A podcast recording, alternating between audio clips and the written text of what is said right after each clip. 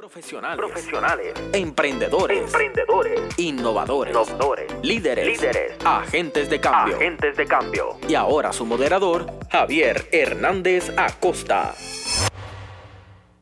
Bueno, muchos saludos a todos. Eh, este es el primer programa de, Hackers, un, proyecto eh, que hemos desarrollado para conversar con, amigos, colegas eh, y personas que de alguna manera están haciendo algún trabajo eh, o algún elemento de cambio en los entornos en los que se desarrollan. Eh, por eso hablamos de emprendedores, pero también de innovadores, de líderes, eh, de personas solidarias, inquietas y personas que inconformes con lo que, con lo que tienen a su alrededor y que siempre están buscando la manera de generar cambio. Y esto ocurre desde muchos escenarios, por eso un poco trascendemos el, el componente empresarial y, lo ampliamos a múltiples contextos porque ese cambio se puede dar en comunidades, se puede dar en, organizaciones, se puede dar en instituciones, eh, se puede dar a nivel internacional, etcétera, etcétera. Así que vamos un poco eh, a establecer las bases de lo que queremos hacer con, este programa. Eh, como muchas ideas y muchos proyectos, este es el resultado de muchas buenas conversaciones con queridísimos amigos como el tocayo eh, colega y amigo a Javier de Jesús, que está aquí conmigo en, este, esta inauguración de este programa. Muchísimas gracias por la invitación y la verdad que es un privilegio poder estar aquí contigo compartiendo una vez más un proyecto que, se va de, de la idea a la realización en un corto periodo de tiempo para lograr el impacto que se quiere. Así que muchísimas gracias y saludos a todas y a todos que nos están escuchando. Eh, y es interesante, quiero hacer un poco el, trasfondo del nombre, porque en esa conversación, esas conversaciones que habíamos tenido, eh, hablábamos de esta figura que está allá afuera, que está haciendo cosas eh, y que vamos a tratar de, describirlo y que yo creo que el, programa en sí, al mismo tiempo es un ejercicio de investigación, de ir viendo cómo se van a ir cuajando esos, esos, esos perfiles, a ver si vemos ese denominador común y cómo eso también se traduce luego en, maximizar el impacto que tienen, porque también es un ejercicio de, darlos a conocer, de conectarlos. Y en esa búsqueda, eh, a través del amigo Chente y su, y su podcast del Mazacote, eh, le hicimos la pregunta a eh, Rafa Cancel, que en algún momento pronto esperamos tenerlo aquí. Tenerlo aquí.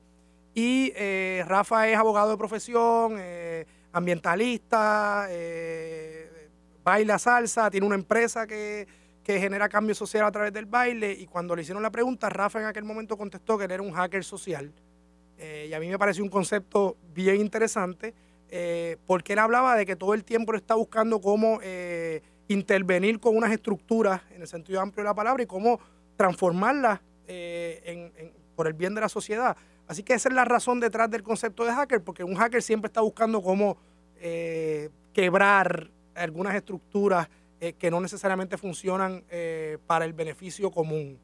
Correcto, yo creo que parte de la, hay un sentido de, no entender bien el, concepto de confort que a veces se trata de comunicar en, ciertos espacios y ciertas estructuras y yo creo que hay esas figuras que logran eh, tener una inquietud constante, no decreciente, que está guiada por compromiso, por eh, aspiración a mejoramiento y sobre todo a, un bien común que los mueve eh, insaciablemente a tratar de, rebasar esas estructuras sin, sin dejar eh, dicho de que también son grandes diseñadores y que crean estructuras alternativas que permiten entonces sustituir adecuadamente unas que en ocasiones no estaban cumpliendo sus propósitos. Claro, digo, y, hay que hacer la aclaración también de que el nombre no hace la cosa, ¿verdad? Al final del día había que ponerle un nombre al programa, eh, pero sí el reconocimiento de que hay un perfil que trasciende la, suma de las partes, ¿verdad? Eh, ya hemos sido eh, bastante claros en adjudicar el concepto de emprendedor, de innovador, de líder, de gerente, de, agente de cambio, pero hay algo más que se da cuando, cuando hay intersecciones entre esos, entre esos componentes y que nosotros como, como universidad, de alguna manera necesitamos identificar qué es lo que necesita el país. Eh, y también hay una, hay una necesidad de trascender con las categorías profesionales, laborales, eh, ocupacionales, ¿verdad? Que, casi siempre es lo que, lo que rige eh, los programas académicos, bueno, pues el contable, el gerente de marketing, el, abogado, el ingeniero, pero detrás de eso hay un elemento de perfil que, que al final es el que va a delimitar cómo tú te desempeñas en cualquiera de esos escenarios eh, profesionales. Sí, gran parte de, esa estructura, pues entonces las universidades también son esos espacios dentro de esa, de, de esa definición de esos perfiles que en función de, digamos, del desempeño social que podamos estar teniendo, pues también necesitamos en ocasiones esos labels para poder estar eh, legitimados, para poder desempeñarnos o no desempeñarnos en X o Y espacio, ¿verdad? Uno puede tener unas destrezas extraordinarias de defender, pero si no eres abogado, en un tribunal desafortunadamente no te van. Pero es el espacio del tribunal, el único espacio donde puedes defender causas, donde puedes gestionar eh, justicia, pues no necesariamente. Yo creo que entonces ahí es que de repente empieza a verse el, el universo social como un universo social donde los espacios no necesariamente, o las estructuras no necesariamente definen los espacios, los espacios de realización y de creación, trascienden en ocasiones esas estructuras y yo creo que estas figuras de las que estamos hablando tienen una lectura eh, social un poco más profunda y compleja y logran identificar en ocasiones el cómo meterse en el tribunal sin estar en la sala, cómo lograr estar en el espacio de, de, salud sin ser un médico e influir sobre lo que son las condiciones de, salud de lo que se debería hacer. Yo creo que empieza a haber esa, esa, vamos a decir, esa definición de tener miradas y unas eh, interpretaciones completamente distintas y entonces una habilidad para meterse en esos espacios y operar.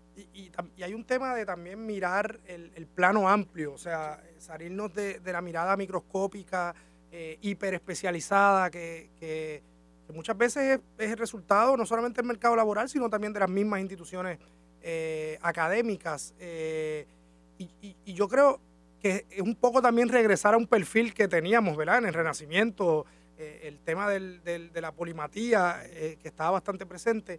Así que yo creo que va a ser una oportunidad interesante de ir poco a poco eh, explorando qué es lo que hay allá afuera. Nosotros los, conocemos, nosotros hemos estado, muchos de nosotros hemos estado vinculados a, estas personas. no, no, no le habíamos puesto nombre ni era el interés principal, pero yo creo que tenemos mucho aprendizaje que, que desarrollar a partir de esto. Y, yo quisiera que cuando regresemos de, este, de, esta, breve, de esta breve pausa, eh, hablemos un poco de, tu propia formación y cómo eso también influye en, lo que haces eh, como agente de innovación. Súper, con gusto. Vamos. En breve regresamos con Hackers, Emprendimiento, Innovación, marcando la diferencia.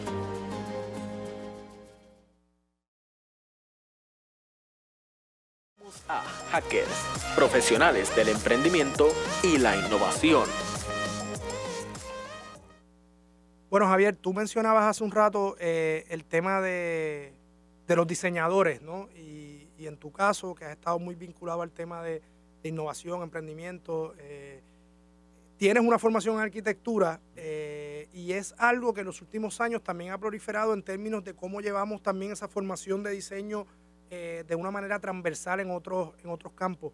Eh, háblanos un poquito de cómo esa, cómo esa experiencia, esa formación académica ha sido clave en el, en, el desarrollo de tus metodologías y de tus formas de, de trabajo. Interesante este, que me hagas un poco pensar en eso. Yo creo que el, el, tema fundamental es que los estudios de bachillerato que se dan en donde yo estoy primero en la Universidad de Puerto Rico, en la Escuela de Arquitectura, el bachillerato no es en arquitectura, es en diseño ambiental. Ese es el término. Entonces, bien interesante cuando de repente la formación que nosotros, que yo tuve, ¿verdad? Y que tuvimos mucho de lo que estuvimos, estudiamos en esa época, era una formación eh, de contexto. Es decir, tú diseñas soluciones que están basadas en problemas de, eh, reales, pero que están representados en lugares específicos que son seleccionados y te llevan a ti a tratar de reconciliar soluciones creativas que te distingan de 15 compañeros claro que a la misma vez logren eh, un, eh, digamos, una atención más allá de lo razonable a las condiciones climáticas, contextuales, infraestructurales, económicas, y que al final del día el que vaya a usar eso tiene que tener un nivel de satisfacción que le, que le plazca y que el lugar sea, ¿verdad? Como dice Vitruvio, sea firme, eh, sea bello, pero también sea seguro en ese sentido. ¿no? Entonces, lograr ese balance es algo que, aprendí eh, enormemente en ese tema del, diseño ambiental. Y fue algo que me realmente como que, vine a entenderlo eh, profundamente cuán valioso era ese enfoque cuando tuve la oportunidad de ir fuera, entonces ya a los grados de arquitecto, a, conseguir estudiar arquitectura fuera, que fue cuando estudié en, the Cooper Union for the Advancement of, Sciences and Arts, estudiando en la ciudad de Nueva York, pues entonces era como que, ahora si quieres nivel de complejidad, pues este es el nivel de complejidad, vives en un vecindario bien complejo y tratas de entender todas estas cosas que antes las habías visto de manera discreta en vecindarios en Puerto Rico, pero de repente tienes esto ahora a su máxima eh, expresión. Y yo creo que fue la ciudad de Nueva York la que ese tiempo allí, el que me permitió entender, ¿verdad?, cómo el diseño estaba en todas partes, no solamente el aspecto físico, sino el, el aspecto ambiental, el aspecto de lo político, el aspecto de lo económico, el rol del neoyorquino, o sea, el neoyorquino no se queda callado, es una figura, no es un americano, es un neoyorquino que tiene, o sea, que, que, hay, una, hay un asunto de responsabilidad social, cívica, de activismo. Yo viví en un vecindario donde el activismo era, o sea, es el East Village, donde está o sea, toda esta comunidad migrantes, puertorriqueños, este, en esa época había muchos eh, Europa, europeos orientales, había una migración extraordinaria y viví ese periodo particular de, final, de mediados de los años 90 y ahí fue que de repente dije, pero un momento, hacer, ser arquitecto es mucho más que hacer un edificio. Ser arquitecto es meterte en otra, en en otros espacios. Y ahí fue que como que realmente logré en alguna medida entender qué era, ¿verdad? O realizar yo, darme cuenta yo de cuál era el arquitecto que yo quería, quería hacer. Un elemento que agregó y puso, ¿verdad? Como digo yo, el, la, última, el último grano fue entender dónde había estudiado. Yo voy a estudiar, yo, en el momento dado que, eh, Javier, ¿verdad? Que, que yo termino acá en Puerto Rico, mi papá muere. yo había solicitado a varias universidades en los Estados Unidos y todas estas universidades que yo quería estudiar costaban 50, 60 mil pesos al año. Pero yo había solicitado a una que era gratis. Y yo había solicitado sin saber por qué era que era gratis. Yo descubro cuando, porque cuando me aceptan y voy a estudiar, que me costó, lo digo aquí porque es que a mí me costó 300 dólares al año estudiar en la ciudad de Nueva York dos años. es un privilegio. ¿Por qué? Porque un hombre y una mujer en el siglo XIX decidieron sus los rendimientos de sus invenciones ponerlos para crear una universidad, para dar acceso a educación en aquel momento dado a hombres y mujeres negros que no tenían acceso a la educación y se creó un proyecto educativo de la calidad que es la universidad hoy día y permitió hasta el momento que yo estudié, luego han venido dos puertorriqueños más, que en aquel momento dos puertorriqueños, pudiéramos haber tres puertorriqueños, Marimate O'Neill, Humberto eh, Betancourt y este servidor habíamos estudiado gratuitamente, unos artes, otra arquitectura, pero había estudiado ahí.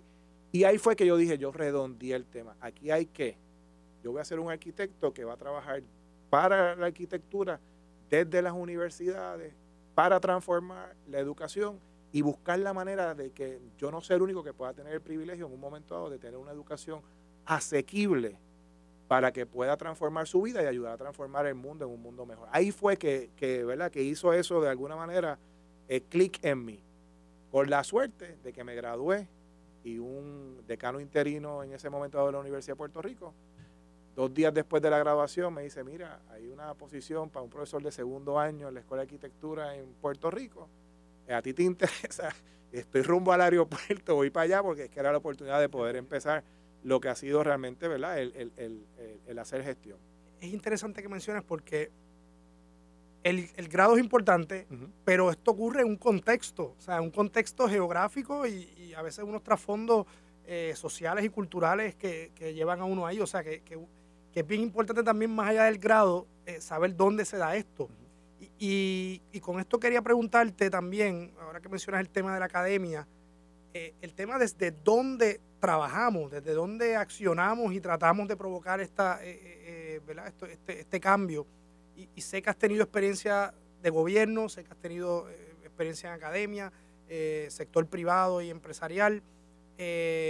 ¿Cómo es esa experiencia de la suma de esas partes, de la importancia también de asumir unas responsabilidades en esos roles?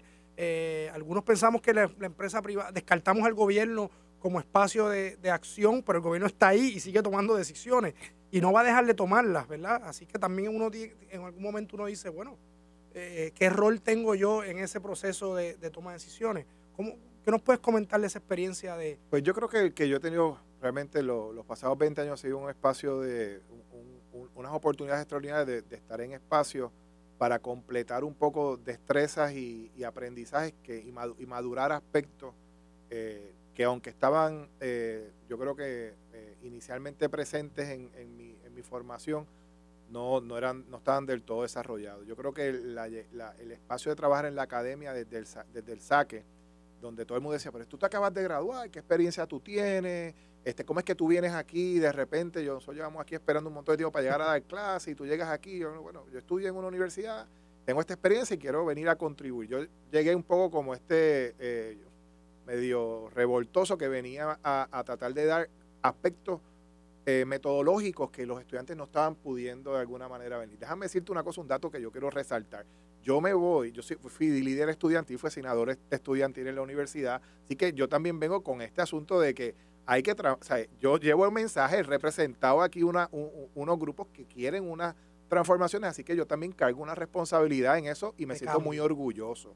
Así que cuando llego a la universidad también tengo compañeros que ya reconocían a uno como un líder estudiantil, así que yo también estaba del otro lado del profesorado ahora, pero no podía, no podía claudicar a las, a, las causas que se habían eh, apuntado, que llevamos con, en aquel momento dado con un bachillerato de los años 60, que se había transformado muy poco y se había dividido y no había, había unas cosas que había que completar, ¿no? Entonces, pues también tenía esa necesidad de trabajar desde la que y lo hice, trabajé desde ahí, se hicieron transformaciones para mí me, marcó algo muy particular, es que yo me fui de un senado académico que tenía, yo, que había formado un, un, comité para reconceptuar un bachillerato, y dos años después yo regresé y después volví y todavía el comité estaba trabajando. se graduaron dos, tres, cuatro, cinco cohortes y todavía no se habían hecho los cambios. Y yo decía, pero ¿cómo es posible? No, eso ahí.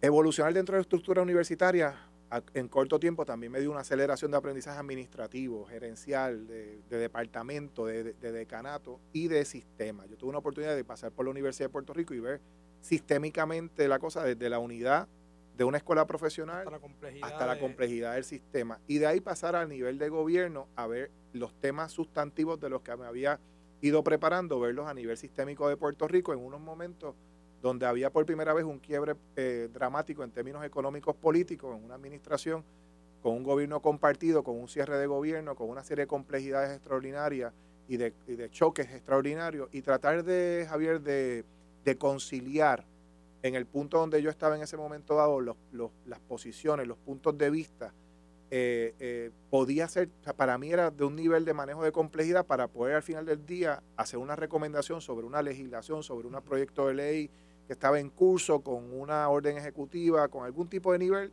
de decisión que sintetizarlo en un memo de dos páginas para poder tomar decisión implica escuchar, tratar de entender y desprenderte de tu punto de vista para poder tratar de comprender los puntos de vista de una complejidad que luego va a recibir una noticia para ver cómo de repente eh, se da.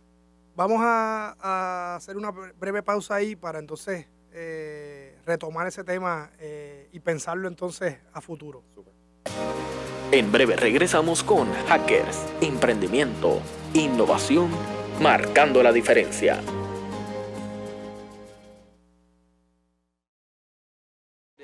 A Hackers, profesionales del emprendimiento y la innovación.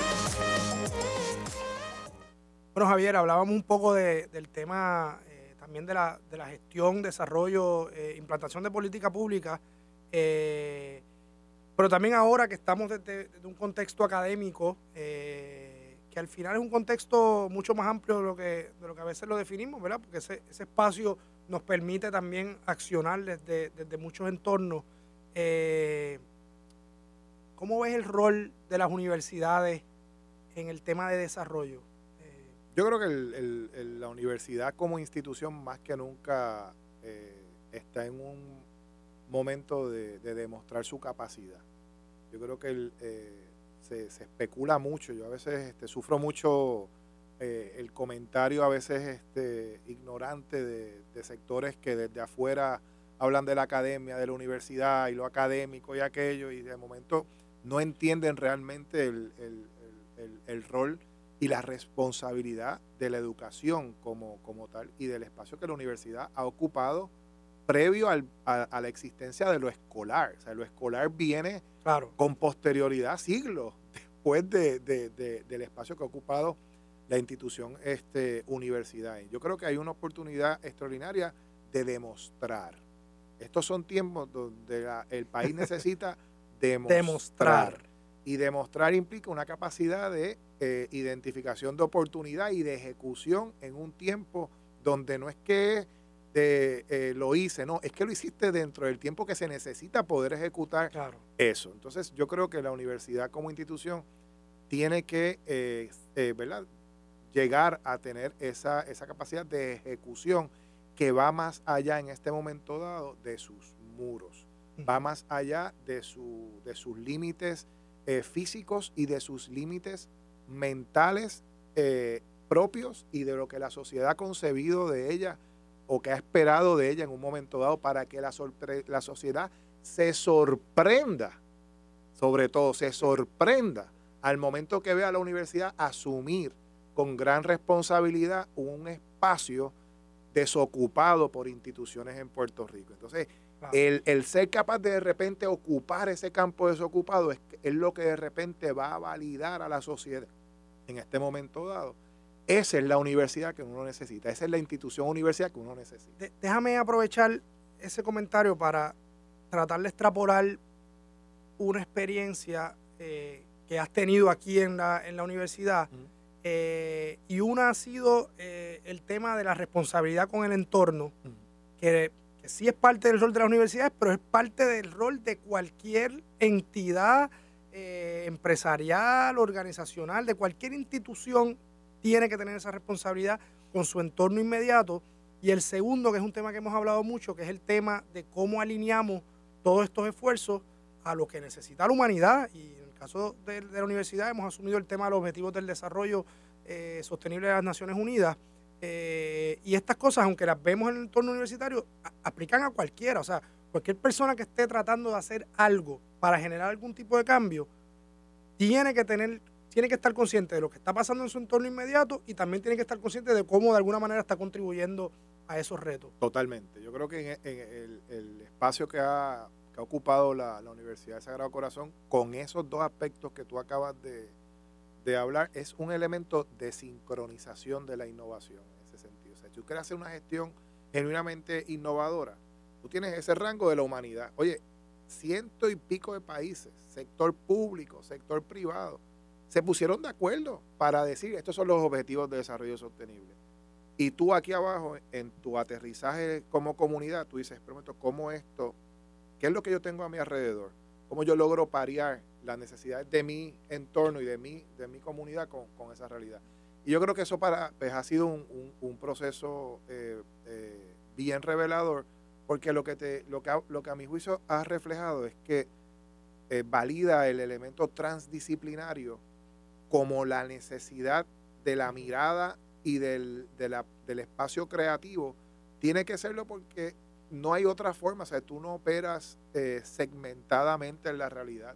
Tú operas en unas especies de interacciones en las que tú incluso transgredes con mucha fluidez espacios que no necesariamente te sentiste que fuiste preparado para. El mundo no está tan departamentalizado como, como las instituciones y, los entornos no tienen un aspecto de fábrica eh, tan, tan dividido de línea de producción donde solamente hacemos una cosa y pasamos el paso, el paso hacia adelante.